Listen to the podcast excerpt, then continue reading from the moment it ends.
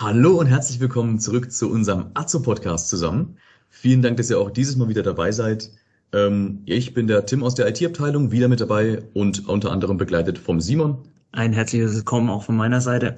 Wir waren ja auch die letzten zwei äh, Folgen mit dabei und haben euch die letzten Male erklärt, warum wir jetzt überhaupt einen Podcast machen und ganz generell den ganzen Prozess mal getestet und ähm, vor allem euch mal gezeigt, was Azo ganz generell und wo Azo überhaupt ähm, etwas macht und welche Kunden da involviert sein könnten. Und wir wollen das ganze Thema jetzt ein bisschen detaillierter betrachten und den gesamten Wertschöpfungsprozess von so einem Projekt bei Azo durchlaufen und hier mal die wirklich verschiedenen Bereiche ansprechen, wo so ein Projekt mal durchläuft äh, und auf die einzelnen Tätigkeiten eingehen. Und dafür haben wir jetzt das Thema insofern gesplittet, als dass wir jetzt erstmal in dieser Folge ein bisschen darauf eingehen wollen, was wirklich kundennahe Abteilungen und Tätigkeiten sind und als nächstes wollen wir uns dann äh, ein bisschen näher damit beschäftigen, was vielleicht hinter den Kulissen passiert und welche Abteilungen vielleicht mit dem Kunde relativ wenig Kontakt haben oder wirklich eher im Hintergrund tätig sind. Zum Beispiel auch die IT-Abteilung, zu der ja auch ich gehöre. Und äh, deswegen, Simon, erklär uns doch nochmal ganz kurz, was meinen wir denn überhaupt mit dem äh, Begriff Wertschöpfungskette?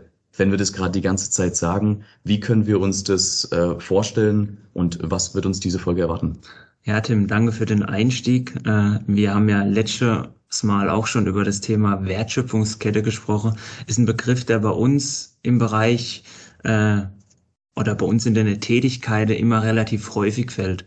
Aber was steckt denn hinter einer Wertschöpfungskette? Generell hat jeder Prozess, alles, was man macht, irgendwie eine Wertschöpfungskette. Das heißt, es gibt eine Aneinanderreihung an Tätigkeiten, die dazu führen, dass irgendwelche Kundeanforderungen, die gestellt werden, dann überhaupt zu einer Produktionsanlage werden hier bei Azu. Und ähm, da haben wir uns gedacht, es gibt ja nichts Besseres, wie sich die einzelnen Themen mal anzuschauen und dann mit Personen zu sprechen, die diese Tätigkeiten dann auch live erlebe. Dass man wirklich sagt, okay, man hat diese kundennahe Bereiche, wie es der Tim schon erwähnt hat, vom Vertrieb und Marketing, die sehr stark dafür aussehen, Azo zu promoten und äh, die, die Projekte anzuschaffen. Dann geht's bisschen mehr ins Detail, Engineering, Einkauf, wo dann wirklich die Prozesse laufen, dass aus denen Vorstellungen und Anforderungen dann auch eine Anlage wird. Im ersten Moment vielleicht auf dem Blatt Papier oder wie man heutzutage so schön sagt, im Rahmen der Digitalisierung natürlich am PC. Dann wird äh, hier bei Azo natürlich noch produktions- oder standortnah gefertigt. Das heißt, wir haben natürlich auch unsere eigene Fertigung hier am Standort, ähm, gehen dann von dort über verschiedene Prüfmechanismen dann zur Vormontage, wo schon Teile vor äh, ge, ja, bearbeitet werden oder vorbereitet werden, damit die Aufstellung bei, am Ende beim Kunde dann leichter fällt und äh, dann am Schluss über den Versandweg via Flugzeug, Bahn äh, oder Schiff äh, dann direkt zum Kunde, wo dann noch die der Aufbau stattfindet. Und natürlich begleiten wir die Anlage schlussendlich dann auch bis ans Ende, der sogenannte After-Sales-Prozess, äh, damit diese am Leben gehalten werden kann und der Kunde stets zufrieden ist. Wie der Tim auch schon erwähnt hat, gibt es natürlich parallel laufende Prozesse, die dazu führen, dass jeder, der hier aktiv teilnimmt, auch teilnehmen kann. Das heißt, die PCs müssen laufen, das Personal muss gestemmt werden. Ähm, alles das muss da irgendwie intern koordiniert werden. Das fällt häufig nicht auf, aber das wollen wir auch im Rahmen dieser Folge natürlich dann äh, zeigen, dass äh, die genauso viel Wert haben wie jeder andere. Und da haben wir uns gedacht, äh, fangen wir doch auch direkt ganz vorne beim, beim Verkauf oder beim Marketing an und äh, stelle uns den Anforderungen, wie auch sich Azo den Anforderungen der Kunde stellt. Und äh, so lässt sich natürlich jetzt jedes Projekt vom Brotbrötchen bis hin zum Fenster natürlich von Anfang an betrachten. Und da haben wir uns gedacht, das wollen und können wir nicht allein stimmen. Deswegen haben wir die liebe Kollegin Jennifer Kilian zu uns eingeladen und haben gedacht, wir interviewen die einfach mal und äh, spreche gemeinsam mit ihr über das Thema Sales und Marketing. Und deshalb gleich zwei Fragen von mir an die Jenny. Jenny, wie geht's dir? Und äh, Jenny, erklär uns doch einfach mal, was ist denn eigentlich Azo für dich? Also erstmal zur ersten Frage, mir geht's sehr gut, Dankeschön. Und ähm, was Azo für mich ist, ähm, ist in allererster Linie mal der Punkt, Azo ist für mich aus dem Alltag eigentlich gar nicht wegzudenken. weil wirklich jeder von uns täglich mit Azo zu tun hat, weil jeder von uns täglich mit Rohstoffen zu tun hat, weil unsere ganze Welt ja eigentlich aus Rohstoffe besteht. Also wie wir schon in den Key Facts von der letzten Folge gehört haben, ähm, von der Zahnpasta über das Frühstücksbrötle, die Kopfschmerztablette, die man vielleicht nimmt, ähm, die Tapete an der Wand oder auch die Farbe, mit der diese Tapete dann gestrichen ist. All das besteht aus Rohstoffe und in all dem ist dann irgendwie so ein bisschen Azo drin. Und ähm, genau das Thema Rohstoffe bringt mich eigentlich auch noch zu einem anderen Punkt, was Azo für mich ist oder was Azo ist. Und das ist, ähm, Azo ist Rohstoffexperte. Wir als Azo ähm, kennen ganz viele Rohstoffe. Mir beherrsche diese Rohstoffe auch und mir liebe diese Rohstoffe. Wir kennen eigentlich fast all ihre Eigenschaften. Wir wissen, wie die sich verhalten, dass manche Rohstoffe vielleicht ein bisschen sensibler sind, dass die zum Beispiel leicht zerbrechen, wenn man sie fördert, Manche sind aber vielleicht auch eher so, ähm, ja, kann man sagen, wie Sturköpfe, die irgendwie aneinander gerade oder sich leicht verklumpen. Und wir sind eben genau die Experte da dafür, die sich damit auskennen, weil wir ähm, Experte für ähm, so ein schönes Wort wie physikalische Rohstoffanalytik sind. Ähm, genau deshalb wissen wir nämlich, worauf wir ähm, achten müssen, wenn wir diese Rohstoffe lagern, wenn wir die dosieren, wenn wir sie wiegen oder wenn wir sie irgendwo von A nach B fördern. Ähm, ja, wie der Simon jetzt auch schon in der Einleitung gesagt hat, ähm, die Brötchen daheim, der Kuchen zu backen daheim, das ist eigentlich relativ einfach. Man schüttet Mehl in eine Schüssel, man wiegt es ab, man mischt da vielleicht noch ein bisschen Zucker dazu, Milch, Eier, verrührt es und fertig ist der Kuchen. Daheim ist zum Beispiel jetzt eben gerade dieses Mehl auch gar kein Problem. Wenn das jetzt, sagt vielleicht der eine oder andere Hörer doch, äh, Kuchenback ist vielleicht doch auch daheim nicht so einfach. Aber grundsätzlich, wenn ich das Mehl in die Schüssel schütte, dann staubt es vielleicht ein bisschen. Ich atme das im schlimmsten Fall ein muss dann ein bisschen husten. Ähm, viel mehr kann aber eigentlich schon nicht passieren. Wenn ich das jetzt aber ähm, bei unseren Kunden sehe, dann wird dieses Mehl einfach in Menge gehandelt und gehandhabt, wo ähm, Mehl dann extrem explosionsfähig sein kann. Das heißt, im schlimmsten Fall kann so ein, eine Mehlexplosion dann sogar Gebäude zerstören. Und das ist zum Beispiel auch eine Aufgabe von uns, das zu verhindern.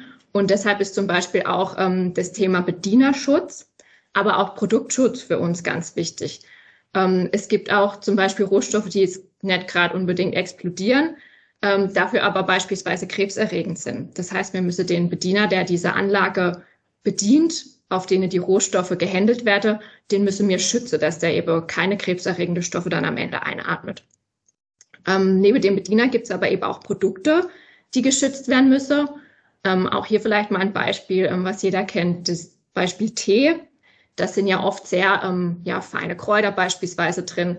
Und wie man sich vorstellt, kann zerbrechen die relativ leicht, wenn man die jetzt über ähm, versucht zu sieben, wenn man die versucht in irgendeine Schüssel zu schütten in einer großen Menge, dann ähm, fällt da ja viel drauf und die zerbreche relativ leicht.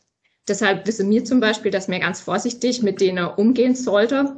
Ähm, sonst haben wir am Ende in unserem Teebeutel nur ganz feines Pulver und ähm, ja, das entspricht dann nicht so wirklich einer guten Teequalität am Ende. Ja, also der Simon und jetzt auch du, ihr habt jetzt schon öfter mal dieses, äh, diese Begriffe des Lagern, Dosieren und Wiegens von unseren Produkten angesprochen. Äh, und jetzt muss ich jetzt mich wirklich einfach mal fragen, ist das irgendwas, was Azu den ganzen Tag eigentlich macht? Oder wie kann ich mir wirklich zusammengefasst vorstellen, was wirklich Azu wirklich damit, wie wirklich damit umgegangen wird und was Azu wirklich tut? Also ganz grob zusammengefasst kann man eigentlich sagen, im Endeffekt machen wir Rohstoffautomation und Logistik. Das heißt, ähm, das beginnt, was ich gerade eben schon erwähnt habe, bei der Rohstoffanalytik. Das heißt, wir haben ein eigenes Labor, wo wir ähm, jeden Rohstoff auf seine Eigenschaften untersuchen können.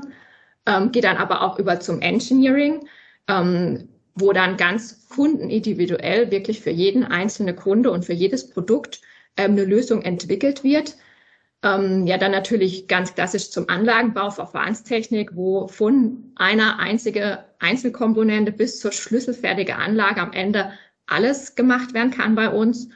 Und ähm, ja, last but not least machen wir natürlich auch ähm, die Steuerung noch zu dieser Anlage, sodass am Ende alles, was der Kunde da bekommt, aus einer Hand von Azo kommt. Und ähm, dazu kommt jetzt natürlich auch noch das Thema Digitalisierung. Ähm, da muss ich jetzt vielleicht doch mit ein paar Fachbegriffe um mich schmeißen, also das Thema digitaler Zwilling, Virtual Reality, Smart Data, aber da möchte ich jetzt auch gar nicht genauer drauf eingehen, weil das ähm, in späterer Folge noch genauer erklärt wird dann. Na, da reibe ich mir sogar schon die Finger. Das ist genau äh, eins oder ein paar davon waren jetzt genau meine Themen. Da bin ich schon sehr gespannt, was da vielleicht in Zukunft äh, noch an äh, Infos an euch rangetragen werden. Ihr seid da auf jeden Fall gespannt auf mehr. Äh, jetzt ist auf jeden Fall hoffentlich ein bisschen klarer. Äh, danke dir dafür, Jenny, was Azo jetzt genau macht. Ähm, jetzt aber vielleicht nochmal die Frage, wo genau macht Azo das jetzt genau? Wo sind wir jetzt überall tätig? Also grundsätzlich haben wir ähm, einen weltweiten Kundenstamm. Also wir sind eigentlich wirklich fast überall auf der Welt unterwegs weil, wie schon angesprochen, wir haben ganz vielfältige Rohstoffe, um die wir uns kümmern, entsprechend ja auch diese vielfältige Lösung, die das verlangt. Ähm, wir sind ja auch in den unterschiedlichsten Branchen und auch in den unterschiedlichsten Ländern unterwegs. Das heißt jetzt ähm, für uns im Bereich Marketing, Vertrieb, ähm, vor allem, dass wir mit ganz unterschiedlichen Personen auch kommunizieren und eng zusammenarbeiten müssen natürlich auch. Und ähm, ja, das ist mit Sicherheit oft herausfordernd, aber halt auch unheimlich spannend und abwechslungsreich. Ähm, genau, und dass wir uns auch weltweit gut um all unsere Kunden kümmern können, haben wir Schwestern in sieben Ländern. Das heißt, von der USA bis China äh, sind wir eigentlich überall vertreten. Und wo wir nicht vertreten sind, da haben wir dann Vertretungen für uns, die quasi uns in den Ländern unterstützen, wo wir dann nicht sind. Genau, also heißt im Endeffekt kann man sagen, wir handeln international mit nationalen Vorgaben und können so überall auf der Welt Anlage anbieten mit dem Qualitätsversprecher Made in Germany. Mhm.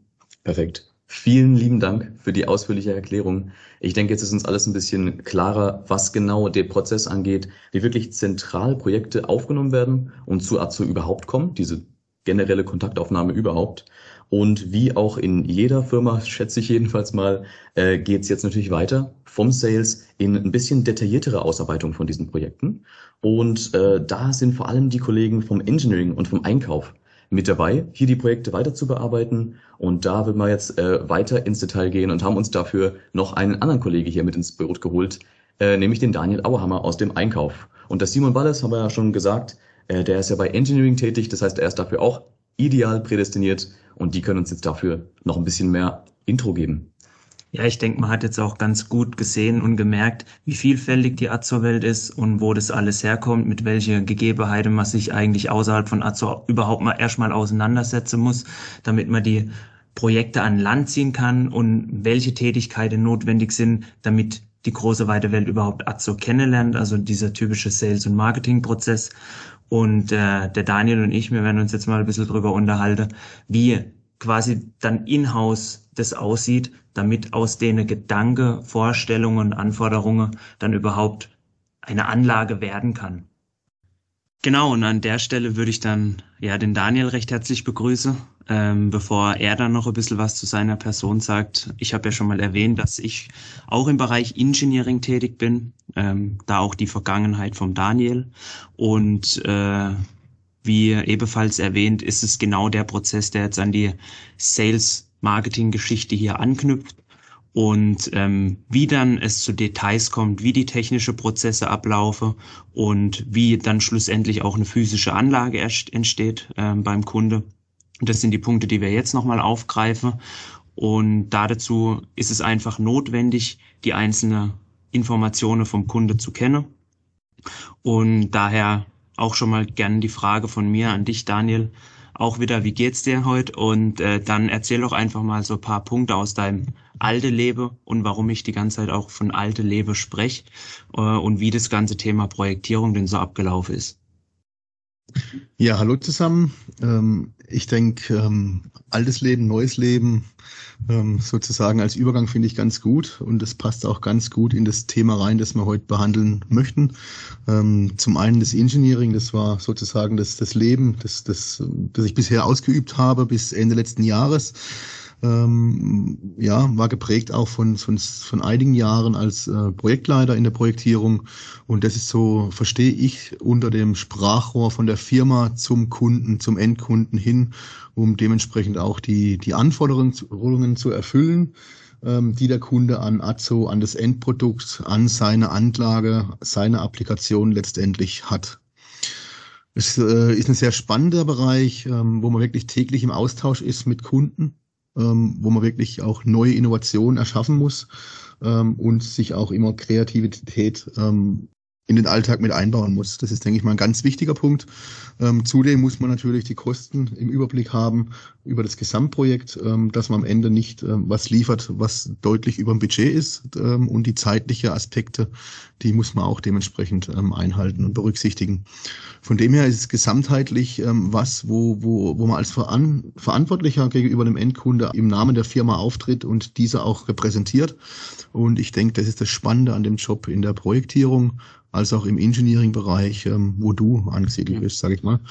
Ähm, vielleicht als Absprung noch von deiner Seite ähm, eine kleine Erklärung von dir, was der Unterschied ist zwischen Projektierung im direkten Geschäftsbereichen oder ähm, auch in deinem Bereich. Ja, ich denke, also wenn ich mir Daniel gegenüber von mir anschauen darf, äh, fresh gekleidet im Hemd, genauso vielfältig ist aber auch die Arbeit. Also das heißt, man ist natürlich gegenüber vom Kunde da äh, als offizieller Azo-Vertreter unterwegs, repräsentiert die Firma, hat aber dann natürlich auch intern die Jobs über sage ich mal, CAD-Layout-Planung, vielfältige Tätigkeiten, Auslegungsgeschichte, aber auch mal im Blaumann dann vor Ort beim Kunde oder bei uns im Versuchsraum zu stehen. Also das heißt wirklich sich im Detail mit einer technischen Gegebenheit auseinanderzusetzen, um dann für den Kunde schlussendlich ähm, die bestmöglichste verfahrenstechnische Lösung hier ausarbeiten zu können. Und das auf der einen Seite organisatorisch und verwaltungstechnisch, ähm, aber auf der anderen Seite äh, natürlich dann auch wirklich live äh, an der Anlage dann zu arbeiten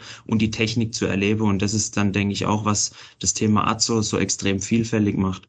Und gerade weil der Daniel jetzt nochmal angesprochen hat, also auch die Thema Thematik, die wir am Anfang mal so erwähnt haben. Wir sind ja hier von Brotbrötchen bis hin Zahnpasta, Farbe, Lacke weltweit unterwegs und das ist dann der Bereich des zentralen Engineerings, also diese Konzeptplanung übergreifend, um dann auch vielleicht Erfahrungen aus anderen Bereiche mal mitzunehmen und technische Konzepte einfach aus verschiedene Bereiche transferieren zu können, dass, wie gesagt, wir schlussendlich das Ziel haben, dem Kunde eine zufriedenstellende und die perfekte Lösung zu liefern.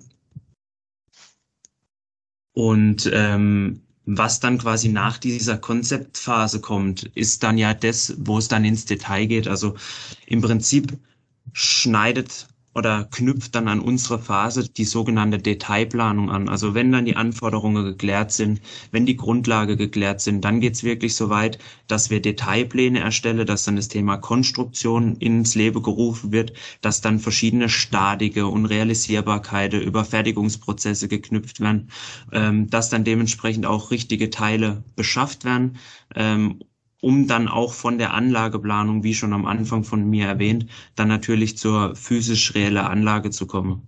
Und das ist die ganze Thematik Engineering, die dann auch vielseitig ähm, weltweit hier wirklich interessante Themen liefert und das Azo-Leben nochmal so extrem hervorruft, weil man wirklich dann auch weiß, wie zum Beispiel ein Müsli-Riegel entsteht, wie die Zahnpasta entsteht, wie die Farbe, die an der Wand ist, äh, mit welchen Herausforderungen die denn äh, in dem Rohstoffhandling gehandelt wird. Und äh, da ist im Engineering wirklich bunt und alles dabei. Ja, und vor allem auch, ähm, muss man sagen, weltweit. Ne? Es ist ja was, es ist die Möglichkeit, AZO, ähm, mittelständisches Unternehmen im, im Neckar-Odenwald-Kreis, ähm, hier über die Landesgrenzen eigentlich ähm, nicht immer bekannt, ja. Aber wenn man mal bei der Firma AZO sich genauer mit dem Thema auch Engineering, Projektausarbeitung beschäftigt, ähm, merkt man doch schnell, dass AZO global, weltweit, überall irgendwo zu finden ist. Wir haben es im, im Vorgang ähm, schon mal drüber gehabt, ähm, dass man einfach in, in, vielen Produkten AZO irgendwo mitwirkt, dass es zum Endprodukt auch kommt. Ähm, und da ist man einfach auch weltweit unterwegs und man kann auch in diesem Bereich sehr viel Erfahrung sammeln, dass man äh, beispielsweise in Indien, China, ähm, Japan, also ich weiß gar nicht, welche, welche Länder ich äh, im asiatischen Bereich ähm, noch nicht bereist hatte im Zuge von Projekten, ähm, nimmt man sehr viel kulturelle Erfahrungen mit ähm, und, und ja, man wächst dadurch auch. Das ist schon, schon auch ein Thema. Ja, und man sieht auch gleichzeitig, dass der Rohstoff Zucker oder ähnliches in Japan nicht derselbe ist wie in China. Und das ist, wie gesagt, nochmal ein Zeichen für die Vielfalt einfach bei Azo. Ja, vielen Dank euch beiden für die Einblicke im Thema äh, Engineering. und Projektierung, wie es bei euch da wirklich aussieht oder aussah, in deinem Fall, Daniel. Entlang der Wertschöpfungskette geht es jetzt eigentlich weiter mit dem Thema Produktion und Beschaffung. Und wir haben den äh, glücklichen Fall, dass ja der Daniel vor kurzem erst gewechselt ist in den Bereich äh, des Einkaufs, der Beschaffung und man bekommt da ja zurzeit relativ viel mit in den Medien auch, dass es da gerade Turbulenzen gibt um das Thema. Ich selbst bin gerade äh, privat am Renovieren und habe es zum Glück noch nicht gemerkt. Ich habe noch meine USB-Platten für die Wand bekommen, aber äh, wir sind schon ins Schwitzen gekommen am Baumarkt. Man bekommt mit, da gibt's gerade Rohstoffknappheit überall und ich denke nicht nur beim Holz. Deswegen, Daniel, erzähl uns doch ein bisschen was über den nächsten Schritt in unserer Wertschöpfungskette, dem Einkauf, was da gerade aktuell deine Tätigkeiten sind und generell dazu ein paar Infos.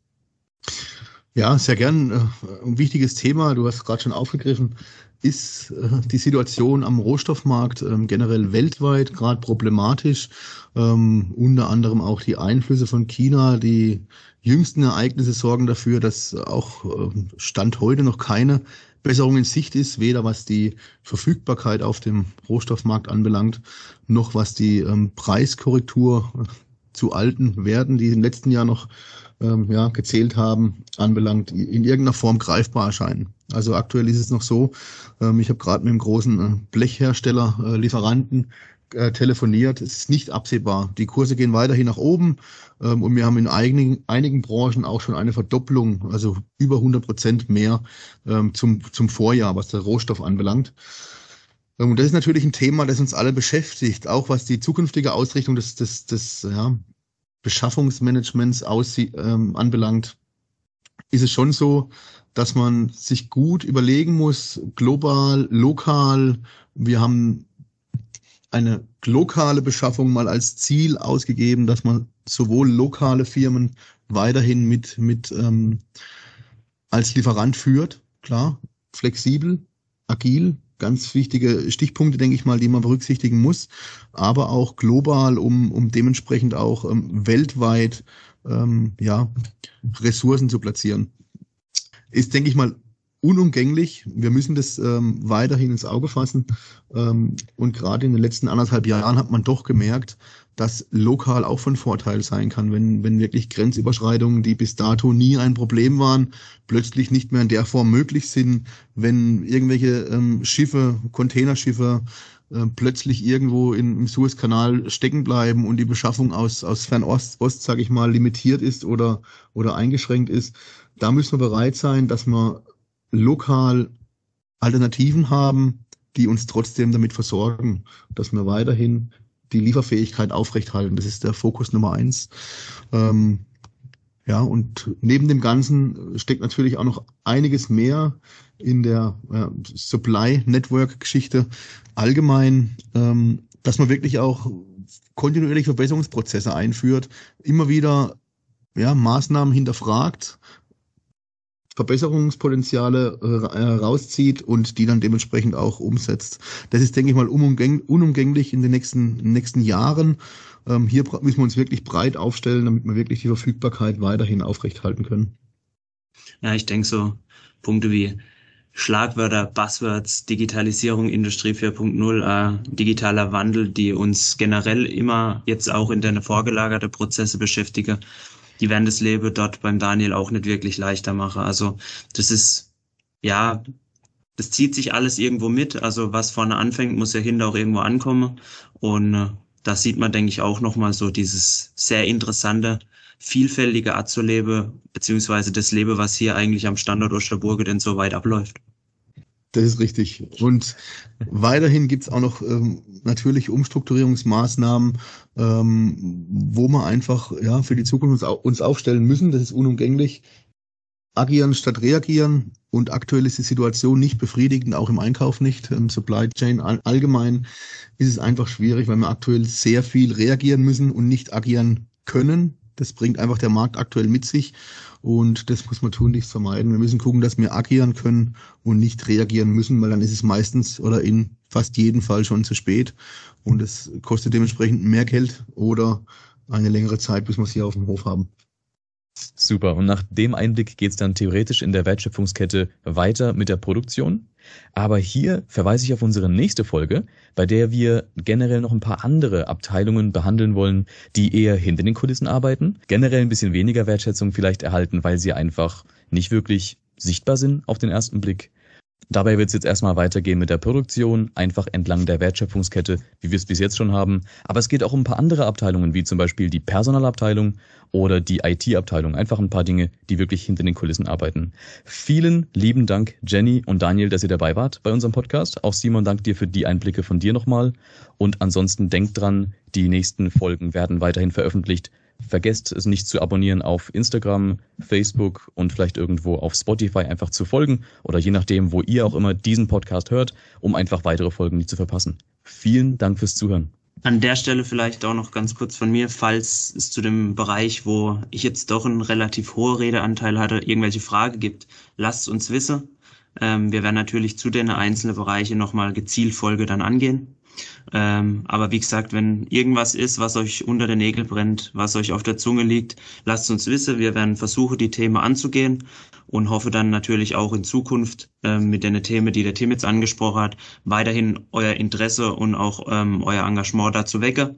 Und von dem her nochmal Dank an alle Beteiligte und bis bald. Ja, vielen Dank für die Einladung.